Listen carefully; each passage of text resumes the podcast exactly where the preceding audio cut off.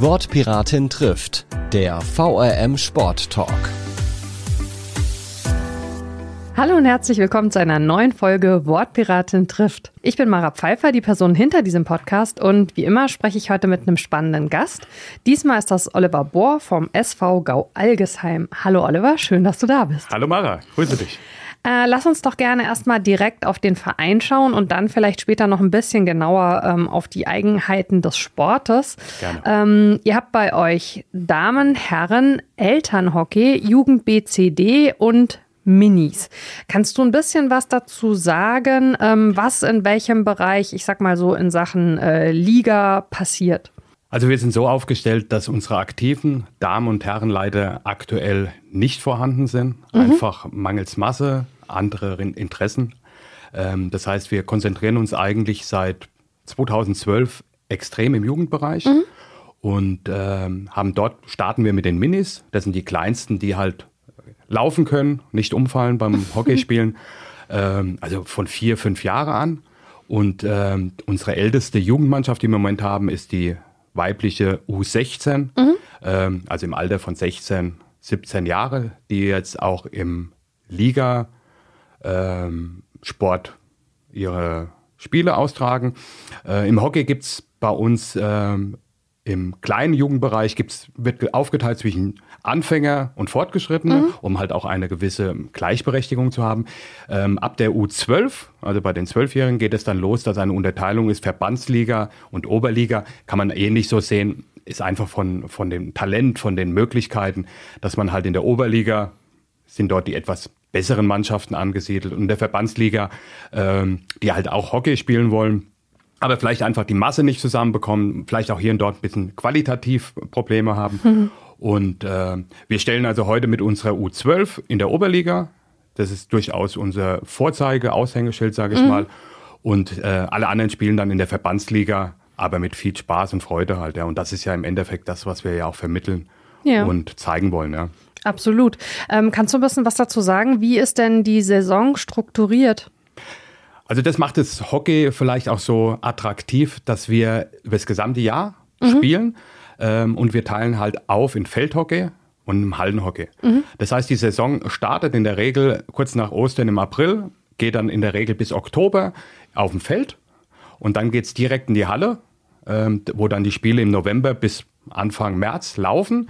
Das Schöne daran ist auch, dass man dort auch völlig unterschiedliche Qualitäten halt zeigen kann. Mhm. Auf dem Feld ist klar, ist ähnlich wie andere Ballsportarten, wo halt viel gelaufen wird, äh, schnelle Spielzüge sind. Und dann ist der Hallensport, der natürlich nochmal extrem schnell ist, wesentlich attraktiver für mich, ähm, qualitativ technisch nochmal hochwertiger ist und somit auch für die Kinder oder für alle, die Hockey spielen, immer eine Herausforderung ist, Feld und Halle, sodass da auch unterschiedliche gute Leute einfach gibt, ja. Ja, ich finde das total spannend. Ähm, wir hatten das neulich auch äh, beim Tennis eben mit den unterschiedlichen Böden einfach. Ähm, ist denn nur der Boden anders oder äh, arbeitet man dann auch mit unterschiedlichen Schlägern, je nachdem, ob man draußen oder in der Halle ist? Genau. Dadurch, dass man auf dem Feld die Bälle schlägt oder schrubbt, ist der Feldschläger einfach dicker. Mhm. Ja, und in der Halle ist er dünner, weil dort halt die Bälle nur geschoben werden dürfen, damit also auch nicht ganz so fest kommen. Und vor allem in der Halle spielen wir dann auch mit Banden. Und somit natürlich das Spiel extrem schnell macht, ja. Okay. Du hast schon gesagt, ihr habt die Minis, die äh, sind so etwa vier Jahre alt. Ähm, wenn wirklich äh, jemand schon in so einem äh, Kinderalter einsteigt bei euch, was sind dann so die ersten Sachen, die man mit denen schon machen kann? Also, weil Regelkunde ist da ja sicherlich noch nicht so Thema. Also da ist einfach äh, viel Spaß. Ähm, Spiele, die rund um das Kinderalter halt einfach gerecht sind. Fangspiele, Bewegungsspiele, aber dann halt auch so langsam sie heranführen mit einem Schläger. Die Sache ist halt immer mit dem Schläger und Ball, ist nicht ganz ungefährlich und unbedacht mal so ein Schläger in der Luft wirbeln, mhm. äh, kann durchaus auch Probleme herbeiführen. Deshalb versuchen wir sie langsam herbei, heranzuführen, aber da ist ganz klar das Spielerische, allgemein das Spielerische deutlich mehr als wie das reine Hockeyspielen. Ja. Mhm. Was für eine Rolle spielt denn später ähm, im Hockey der Schläger tatsächlich? Also gibt es da über das, was du jetzt schon beschrieben hast, ähm, mit Halle äh, und Feld äh, Unterschiede? Größe, Gewicht, Form? Bei uns wird das in Zoll, die Hockeyschläger sind in Zoll gemessen. Wir messen das dann immer bei den Kindern am Bauchnabel. Ja, also sie kriegen dann immer, das ist ihre, ihre Größe, stellen sich dann hin, halten den Hockeyschläger ran und alles, was so Richtung Bauchnabel ist, ist perfekt. Ähm, später ähm, hört es dann halt bei den Erwachsenen bei 36 Zoll auf. Dann gibt es auch keinen größeren Schläger mehr. Und äh, klar sind dann auch Unterschiede. Also man kann heute für einen erwachsenen Hockeyschläger 500 Euro ausgeben. Äh, also gut, ich wäre da völlig überfordert, weil ich wüsste gar nicht, was ich mit dem machen sollte. Oder wird mein Hockeyspiel nicht wesentlich verbessern, um Gottes Willen.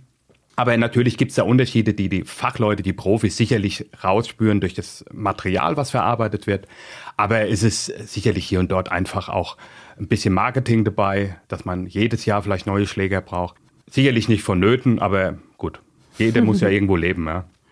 Ähm, du hast äh, schon gesagt, dass ihr einen großen Schwerpunkt auf der Jugendarbeit äh, habt und äh, ich habe dir ja auch schon gesagt, du kommst äh, mit großen äh, Vorschusslorbeeren hierher. Ich habe äh, erzählt bekommen, was für eine tolle Jugendarbeit bei euch im Verein eben passiert und was ihr da für einen großen Schwerpunkt eben setzt.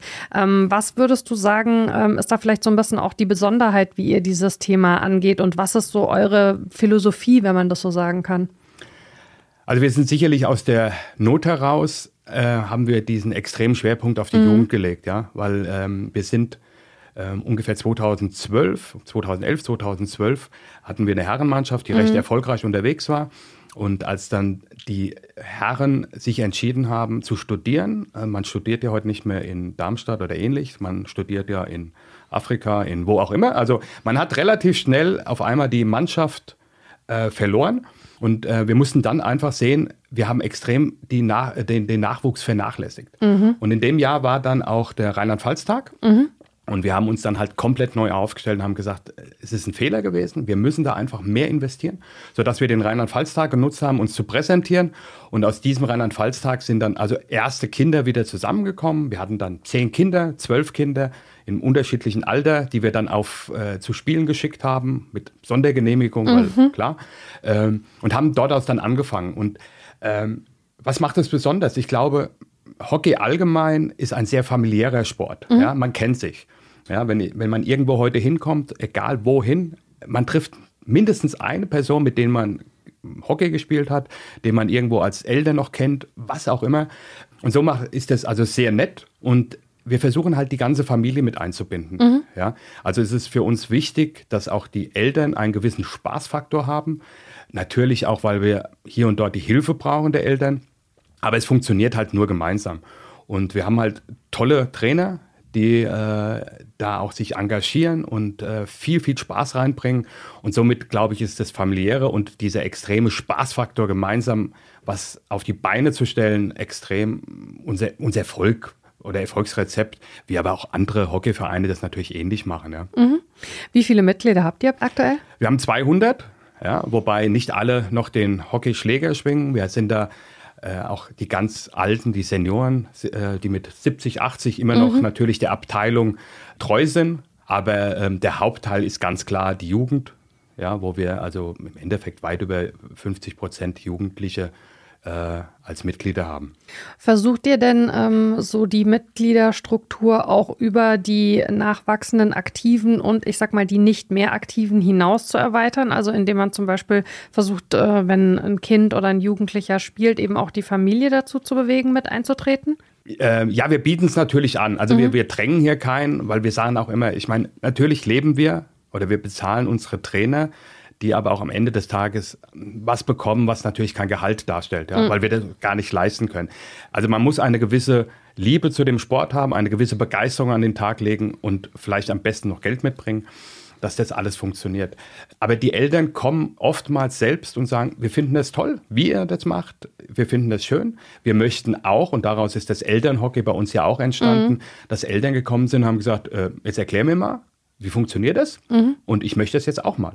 Und daraus haben wir dann, treffen wir uns dann jeden einmal die Woche mhm. äh, mit sind 90 Prozent nur Eltern, die mit dem Hockey überhaupt nichts zu tun hatten und machen das seit vier Jahren, glaube ich, äh, dass wir immer freitags uns zusammentun, machen eine Trainingseinheit, setzen uns auch anschließend dann noch gemütlich zusammen, was halt natürlich auch wichtig ist. Und äh, Dahergehend bringen wir die Familien zusammen und das ist durchaus auch, was ja wichtig ist, ja, dass die Eltern wissen, wo gehen die Kinder hin, mit wem haben sie es zu tun, gerade mit vielen, vielen Diskussionen, die ja heute auch uns auch vor Probleme stellen, ja, was mhm. man dann immer so liest und hört und sagt, ach, bei uns passiert das nicht. Äh, ich glaube, das ist dann für alle sehr, sehr wichtig, dass man da einen engen und offenen Austausch hat, ja. Also Stichwort Sicherheit im Verein und eben darauf zu schauen, dass Vereine wirklich Safe Spaces bleiben oder da, wo sie es vielleicht nicht äh, waren, wieder werden. Was würdest du denn sagen, also gerade wenn du jetzt das Elternhockey ansprichst, gibt es das denn, dass jemand wirklich in einem, also jetzt aus Sportlerinnensicht schon etwas höheren Alter noch anfängt mit dem Hockey und man merkt, oh, die Person ist auch noch wirklich richtig gut? Also wenn die vielleicht früher angefangen hätte, ich sag mal, aus der wäre noch was geworden so aus sportlicher ja, Sicht? Ja, also man, ist, wir haben ja dann Eltern, die einen durchaus einen Ehrgeiz ja auch in den Tag legen, ja, was ja wunderbar ist. Ja. Ich finde das ja schön. Also sie kommen alle hin, nicht um zu sagen, oh komm, wir haben freitagsabends nichts zu tun, sondern sie wollen ja was. Und mhm. dann gibt es durchaus den einen oder anderen, wo man überrascht ist, dass sie innerhalb von einer überschaubaren Zeit Dinge lernen, ähm, wo man durchaus eine Zeit normalerweise braucht, mhm. aber von Haus aus, vom Instinkt her das Richtige machen. Und das ist natürlich dann auch schön, ja, weil dann kann man auch ein schönes Hockeyspiel miteinander machen auf einem netten Niveau, ja. Was würdest du denn sagen, sind äh, die Voraussetzungen, wenn jemand wirklich längerfristig, ich sag mal, auch auf einem bestimmten Niveau Hockey spielen möchte? Was muss man mitbringen? Ah, das ist schwer zu sagen. Also es ergibt sich halt vieles, ja. Ich meine, klar sportlich, aber ähm, es gibt jetzt keine Besonderheit, dass man sagt, nur dies oder jenes. Wir haben Kinder, die anfangen, wo man den gibst du den Schläger in die Hand und die nehmen instinktiv genau den Schläger so, wie es sich gehört. Mhm. Wo man wirklich denkt, der ist Grammar 4, wie macht er das? Mhm. Ja, anderen musst du halt erklären, wie rum gehört er überhaupt. Aber ähm, im Endeffekt ist es ja so, dass du allen, und das ist ja immer das, was wir so ein bisschen manchmal vergessen, ist ja, wir wollen den Kindern ja den Spaß vermitteln. Ja. Und natürlich ist es schön, wenn du eine Mannschaft hast, die erfolgreich ist. Ja, das ist das Aushängeschild eines Vereins, dass man sagt, boah, der Verein, boah, super.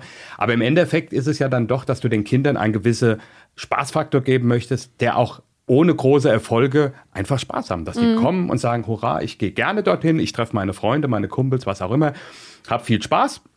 Wir gewinnen auch mal, verlieren auch ab und zu mal, aber der Spaß ist halt da, ja. Also dahergehend, ich sage immer, die Kinder sollen das ausprobieren, ja, und sagen, wir probieren das mal, wir schauen mal, ob uns das was Tolles ist. Es ist ein toller Sport, ich bin ja ganz objektiv natürlich, aber ähm, er ist was Besonderes, ja. Er ist eine Randsportart, aber mit einer der erfolgreichsten Ballsportarten, die mhm. wir haben in Deutschland. Es ist sehr familiär und einfach eine schöne Sache, wenn man das macht, weil es halt was Besonderes ist. Macht nicht jeder, ja. Ähm, aber Koordination spielt schon eine große Rolle, oder? Ja, natürlich, aber das hast du ja im Endeffekt in vielen Sportarten, dass du, ich sage jetzt mal, gerade auslaufen solltest. Ja. ähm, wenn ein Kind sich schwer tut, ähm, ist es auch sicherlich nicht ganz so einfach für uns, ja. Aber mhm. wir versuchen natürlich auch, die Kinder halt mit zu integrieren. Und wenn wir merken, es hat Spaß und es bringt seine, für sich seine Leistung, ey, wunderbar, dann ist es dabei die Eltern können das auch, glaube ich, ganz gut dann einschätzen, zu sagen, okay, er spielt halt keine 50 Minuten, er spielt halt nur 10 Minuten, eine mhm. Viertelstunde, aber er hat seinen Spaß und äh, das ist dann das, wo ich sage, alles gut, ja. Ich war ja ehrlicherweise überrascht, dass es überhaupt eine Ballsportart ist, weil irgendwie, also ich bin immer so davon ausgegangen, Ballsportarten sind nur die ohne Gerät, aber es gibt auch Ballsportarten mit Gerät, wie ich dann jetzt gelernt habe, ja. ne? Ja, Du hast eure Trainerin schon angesprochen. Ähm, was braucht man denn äh, in dem Kinder- und Jugendbereich für Lizenzen? Lizenzen in dem Sinn, es gibt keine Vorgabe, dass, dass du als Trainer irgendwie eine Lizenz brauchst, dass du einen Sport machen oder diese Trainings, dieses Trainingsamt ausführen darfst. Wir haben, unsere aktuellen Trainer haben alle Lizenzen, die sie nach und nach gemacht haben, was wir auch fördern weil wir brauchen einfach Trainer, wie in vielen Bereichen. Mhm. Es ist nicht so einfach, Trainer oder Trainerinnen zu bekommen. Das heißt, wir haben unsere aktuellen Trainerinnen, haben alle ihre Lizenz mhm. und wir fördern jetzt im Moment unsere U16, U17 Spielerinnen, die jetzt seit zwei, drei Jahren als Jugendtrainerin fungieren, ja, die also bei unseren Trainern quasi hospitieren, helfen, ihr Training mhm. mitmachen, selbst machen. Und die werden wir dann nach und nach auf die Trainerscheine oder Trainerlehrgänge schicken. Du fängst dann an mit dem C-Schein, das der einfachste ist.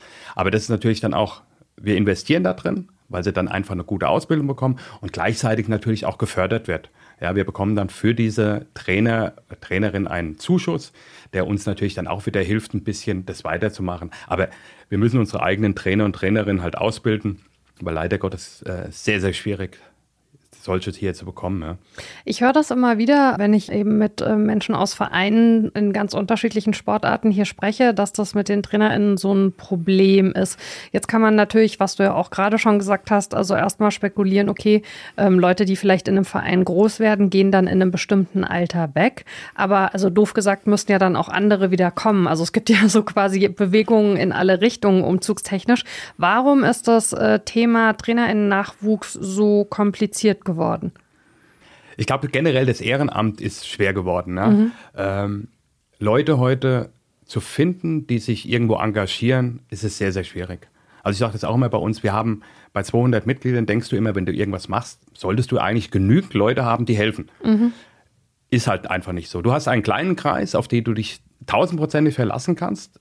Da, so sind wir halt heute, dass wir sagen, wenn irgendwas organisiert werden muss, hast du deine vier, fünf Leute, wo du hundertprozentig weißt, die machen das. Viele Eltern sind halt auch in der Situation, die bringen ihr Kind und holen es wieder ab. Mhm. Also da ist überhaupt keine Bindung auch zum Verein. Wollen sie nicht, können sie nicht, kann ich schwer beurteilen hier und dort. Ähm, und bei den Trainern ist es halt natürlich so, dass wenn du einen Trainer hast, der eine gewisses, einen gewissen Ehrgeiz natürlich hat, wird natürlich auch bei Vereinen anheuern, wo natürlich auch die Erfolge da sind oder leichter mhm. zu erreichen sind. Bei uns ist es halt eine Ausbildung. Ja. ja. du fängst bei vielen Dingen an und musst halt auch am gewissen Alter den Kindern vielleicht noch Dinge erklären, die in größeren Vereinen von Haus aus gelernt worden sind. Haben wir nicht immer, ist ein bisschen schwierig. Und dahergehend äh, werden solche Trainer, die dann halt auch ihren sportlichen Ehrgeiz, ihre Karriere sehen, in anderen Vereinen vornehmen. Und am Ende des Tages sicherlich auch ist es auch die Frage der Bezahlung, ja. Ja, kann ich mir vorstellen, dass das eine, eine komplizierte Gesamtgemengelage ist. Ähm, wie bist du denn mal selbst zum Hockey gekommen? Bist du da familiär vorbelastet? Hast du das als Steppke für dich selbst entdeckt? Äh, wie ist das gelaufen? Also ich bin vorbelastet. Also mhm. Also mein äh, Vater hat Hockey gespielt, mhm. also auch in Gealgesheim. Irgendwann sind wir dann nach äh, in Mainz, ich bin in Mainz groß geworden, dorthin gezogen. Ich habe jahrelang Judo gemacht mhm. und habe dann aber irgendwann so mit 10, 11 gesagt, ach, das ist nicht unbedingt so Einzelsportart, ist nicht so mein Ding. Ähm, ich mache was anderes. Meine zwei Schwestern haben, beziehungsweise meine ältere Schwester hat also auch schon Hockey gespielt. Und dann bin ich damals, habe ich gesagt, komm, ich probiere das jetzt mal, bin dann hier nach Mainz gegangen und habe da dann quasi angefangen, auch relativ spät dann, halt mit elf, zwölf Jahren, äh, weil normalerweise fängt man ja ein bisschen mhm. früher an. Aber das war dann für mich eine tolle Sportart, eine besondere Sportart, die mich auch in einer gewissen Art und Weise auch nie losgelassen hat. Ja, und äh, ich auch heute ganz klar sage, mir hat es so viel gegeben mit all den begeisterten Events, die wir hatten, mit den Leuten, mit denen du zusammen warst, über die Jahre, die du äh, hier und dort immer wieder jetzt triffst. Äh, so viel Spaß gemacht hat, dass du jetzt auch irgendwas wieder, ja, ich sage mal so ein bisschen zurückgeben möchtest, ja. Und daher dann auch das Engagement dann im Verein, wo ich sage, jawohl, de, den Spaß, diese Freude, dieses äh, wirklich besondere Dinge, die wir erleben durften, dann halt auch den Kindern zu zeigen, zu sagen, es gibt halt andere Sachen außer mhm. PC, außer was auch immer. Das sind die besonderen Dinge, die man dann auch gerne wieder zurückgibt. Ja. Also daher bin ich dann, so bin ich dann zum Hockey gekommen und auch geblieben. Ja. Wir können das ja an dieser Stelle äh, schon mal ankündigen. Ähm, alle Infos, wie ihr äh, zum Verein kommt, wie das da so ausschaut mit Training und so weiter, Homepage äh, packen wir wie immer in die Show Notes. Das heißt, da habt ihr auf jeden Fall auch Kontaktmöglichkeiten, wenn ihr das jetzt hört und sagt, Mensch, diese Begeisterung hat mich jetzt angesteckt, da möchte ich gerne mal vorbeischauen oder da möchte ich gerne mal mein Kind vorbeibringen und die Möglichkeit geben, ähm, das eben auszuprobieren. Ähm, jetzt hast du schon gesagt, was ja ein total wichtiger Faktor ist im Kinder- und Jugendbereich gerade, dass der Spaß eine große Rolle spielt bei euch. Aber es gibt eben auch äh, leistungsbezogene Teams. Ähm, wenn jemand im Hockey wirklich weiterkommen möchte, genügt es dann, sag ich mal, Hockey selbst zu spielen? Oder würdest du dann immer sagen, es ist auch gut, wenn man noch zusätzlich beispielsweise Ausdauersport und so weiter betreibt, um sich zusätzlich fit zu halten? Oder hält halt Hockey eh schon so fit, dass das eigentlich damit getan ist? Na, ich denke, du musst schon ein bisschen nebenher was machen. Ja. Es ist wie überall, wenn du weiterkommen möchtest, musst du halt einen Tick, eine Schippe oben drauflegen. Äh, den Ehrgeiz, wenn du den hast, dann auch entsprechend äh, zu fördern. Ja. Und dort gibt es dann halt auch Möglichkeiten und im Bereich Hockey äh, ist es halt auch so, dass du, dass es Auswahlteams gibt, wo halt Spieler oder Spielerinnen, die eine gewisse Qualität haben, nochmal ein zusätzliches Training mhm. bekommen und dahergehend natürlich dann auch gewisse Aufgaben bekommen, zu sagen, du musst jetzt, darfst jetzt joggen gehen, wir machen dieses oder jenes. Aber ganz klar, um noch einen Schritt weiter zu kommen, musst du halt immer noch mal ein bisschen was drauflegen, ja. Schaust du Hockey eigentlich auch gerne, wenn sich die Möglichkeit ergibt im Fernsehen? Und das ist ja mittlerweile ein großes Thema. Welche Sportereignisse werden noch wie übertragen? Gibt es die Möglichkeit überhaupt so, wie man sich wünscht bei den großen Turnieren? Wenig. Äh, es gibt einige Sender, die das dann mal wirklich intensiv übertragen haben, also wirklich die Länderspiele, Europameisterschaften, Weltmeisterschaften, was toll ist, mhm. weil das ist natürlich da, wo du die Kinder ja auch dazu animieren kannst, sagen, wir machen jetzt mal ein Event mhm. und wir treffen uns alle und machen Public Viewing, schauen mhm. uns das schön im Fernsehen an und äh, du siehst halt, wie Hockey auch funktionieren kann. Ja? Mhm. Aber es wird natürlich, es ist, es ist halt einfach eine Randsportart. Man muss es halt einfach äh, akzeptieren. Ähm, und dass es halt im Fernsehen halt nur eine untergeordnete Berichterstattung dahingehend gibt. Ähm, wir haben es jetzt bei der Weltmeisterschaft gesehen im Feld, wo die Herren ja Weltmeister geworden sind. Ähm, die ersten Artikel darüber gab es dann, als sie dann ins Halbfinale, glaube ich, eingezogen mhm. sind, wo man mal irgendwo was gelesen hat.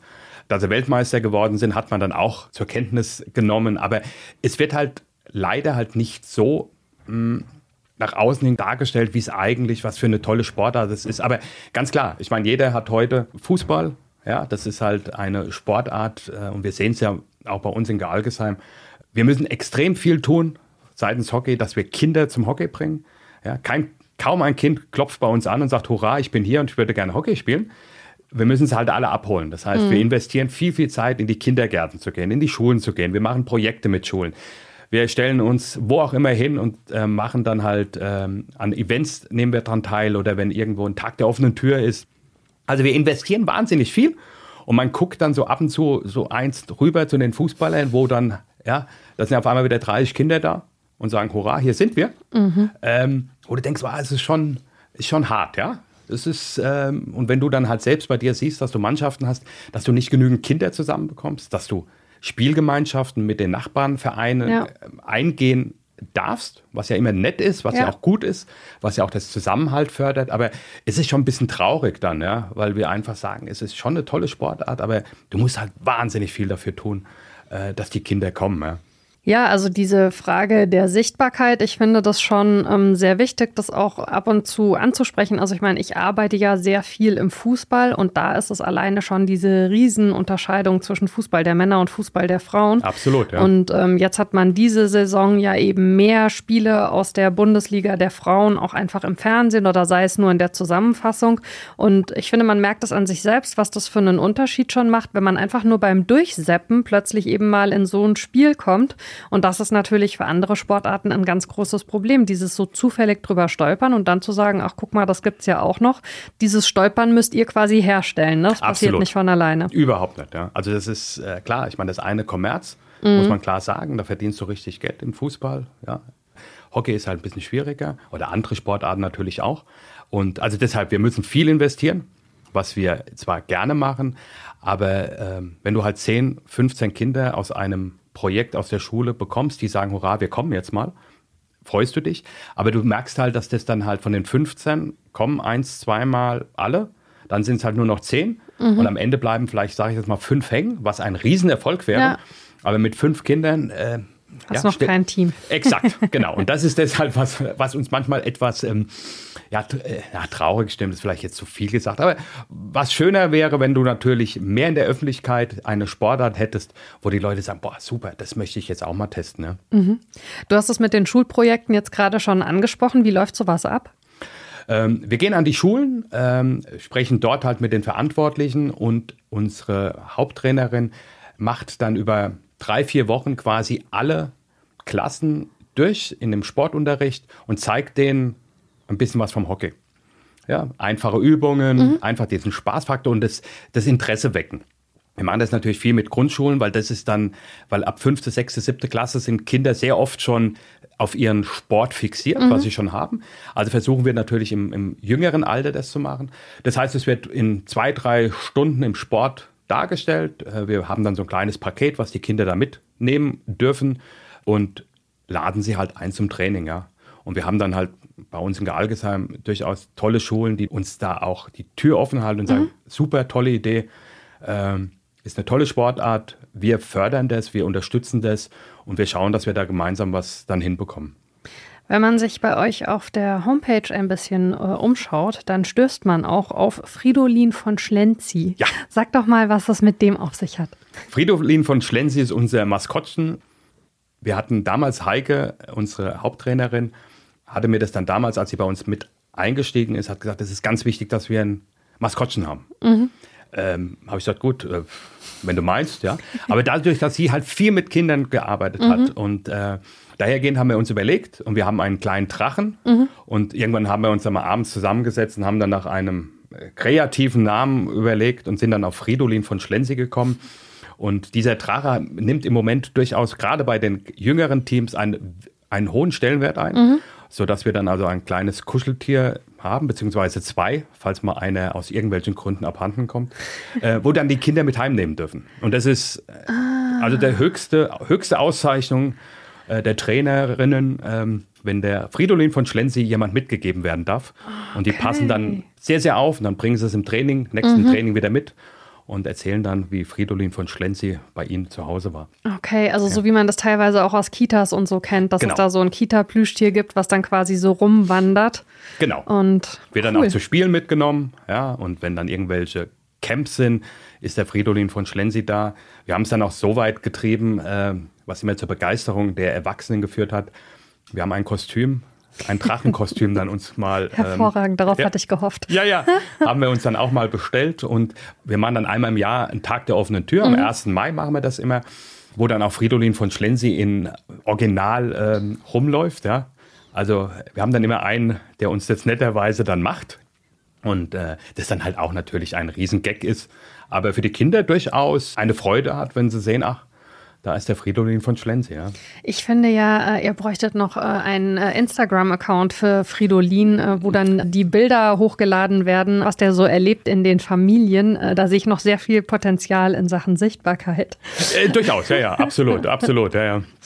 Ähm, vielleicht mal noch eine Frage. Wir sprechen ja jetzt hier heute über Hockey und es gibt ja auch noch Eishockey. Ja. Wie groß sind eigentlich die Überschneidungen bzw. Unterscheidungen? Liegt das also ausschließlich eigentlich auch wieder am Untergrund eben, einmal das Eis und einmal Halle äh, oder Wiese? Oder ist das, würdest du sagen, ist ein komplett äh, anderer Sport eigentlich, der nur zufällig genauso heißt? Also ich würde es eher ganz komplett anders sehen, weil äh, Eishockey hat klar, der Untergrund mit Schlittschuhen, äh, die Schläger sind anders, da, du gehst anders da mit dem Puck um. Wir spielen ja mhm. mit einer Kugel oder mit, ja, mit einer Kugel.